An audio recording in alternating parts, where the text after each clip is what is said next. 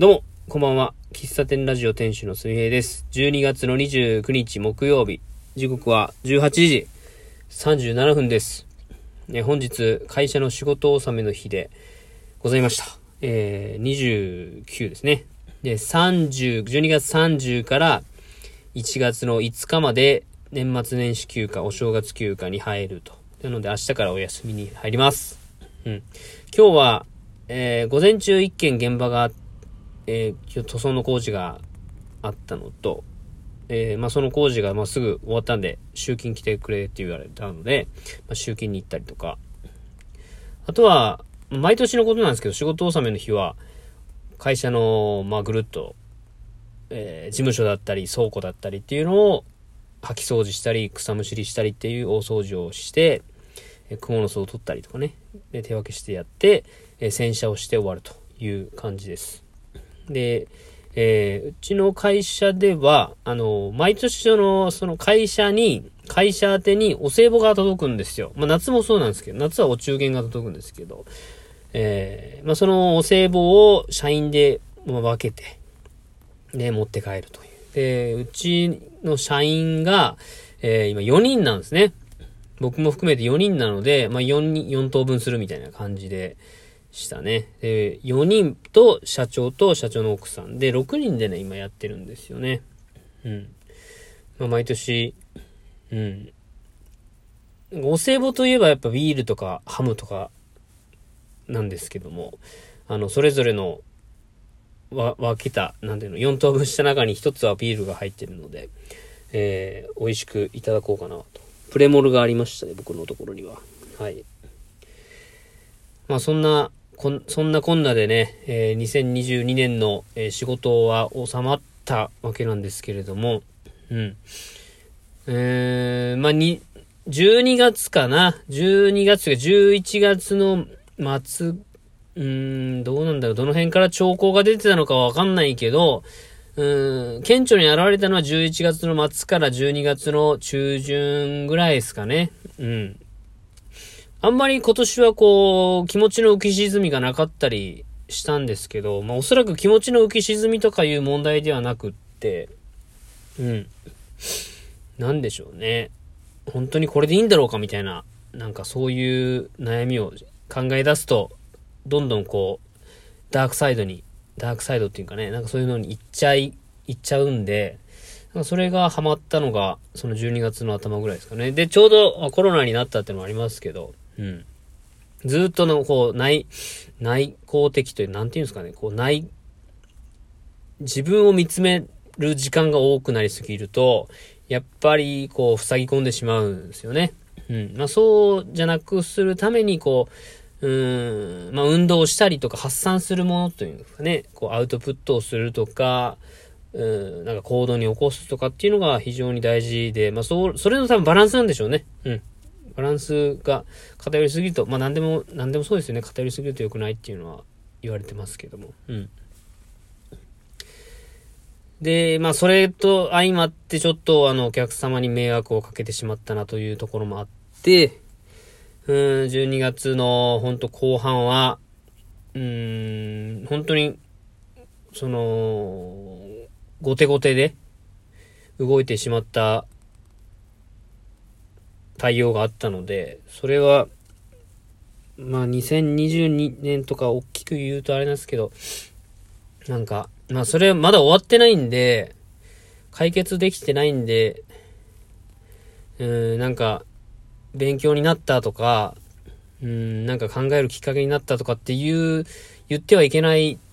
状態ではあるんですけども、うん、なんかすごく、うんあ、ありがたいというか、うん、経験をしております。はい。うん。で、それに伴ってこう注意を受けたというかね、まあ、い未だに注よく、いろいろ注意を僕受けるというか、まあ、ありがたいことなんでしょうけど、そうやって注意をしてくれる方がいるっていうのは、うん。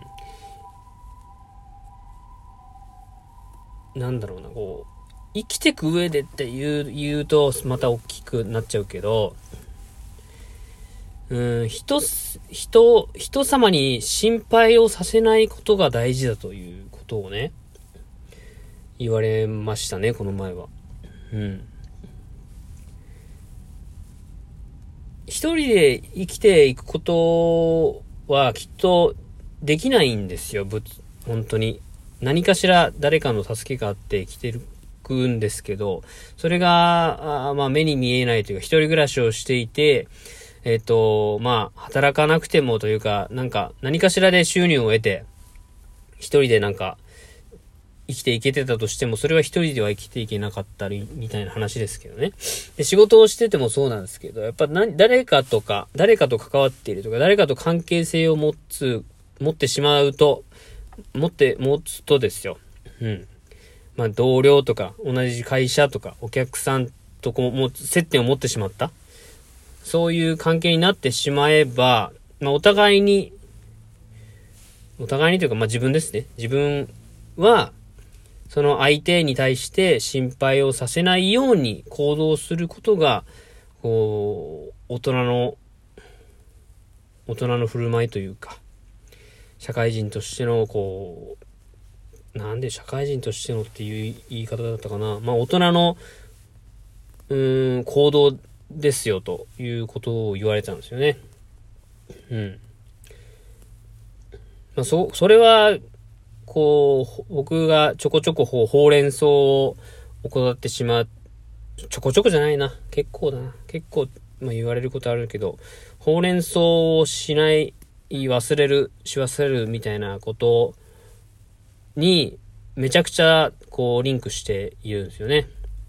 うん。忘れるっていうことは、えー、その報告すべき人、相談すべき人、連絡すべき人のことを、頭の中に入っていないから、うん。これを連絡しないと相手が困るっていう、そう、ことを想像できていないから、うん、ついつい連絡を忘れてしまうとかね。うん。なんか、こう身体的に、こう、すごく忘れてしまうような人。まあ、それだったとしても何かしら対策を考えることが必要なんだろうと思うんだけど、まあ、そういう方を除けば、うん、まあ一般的にというかね、うん。連絡をしないことによって、相手の時間を奪ってしまったり、えー、相手に、あ、あの人どうしてるんだろうなっていう変な、こう、心配をさせてしまったりとかっていうことがですね、あるのかなと思ったりしますね。で、この、ま、今、ふとね、思ったけど、この前、あの、メールでやり取りしたお客さんとの話も、なんか、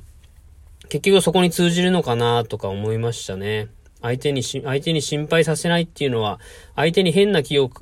使わせないっていうところに繋がってくるのかなって思いますし、あ、こんなことも言ってたな。なんか、うん、まあ、そういう、うん、気配りができる人が、結局こう、信頼を得ていく、信用を作り合っていく、みたいなことを言われましたね。で、そういう行動ができていないことが、結局、その相手に見透かされるというか、まあ、例えばお客さん、まあ、企業の、企業のお客さん、えっ、ー、と、一般のお客さんに関わらず、うーん、年が離れてる方が多いので、まあ、そういった方が僕と接したときに、なんかこう、な、なんかこの子はリズムが合わないなとか、なんか、なんだろうな、こうちゃんと、うん、作、作るもん作って、こう伝えるべきこと伝えてるんだけど、なんか、なんか違うな、みたいな感覚を、こう、抱かせてしまっているのは、うん、そういう、その、僕の心構えというか、えー、相手への気遣い、えー、心遣いができていない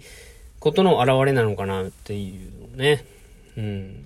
めちゃくちゃ、うん、言われましたね。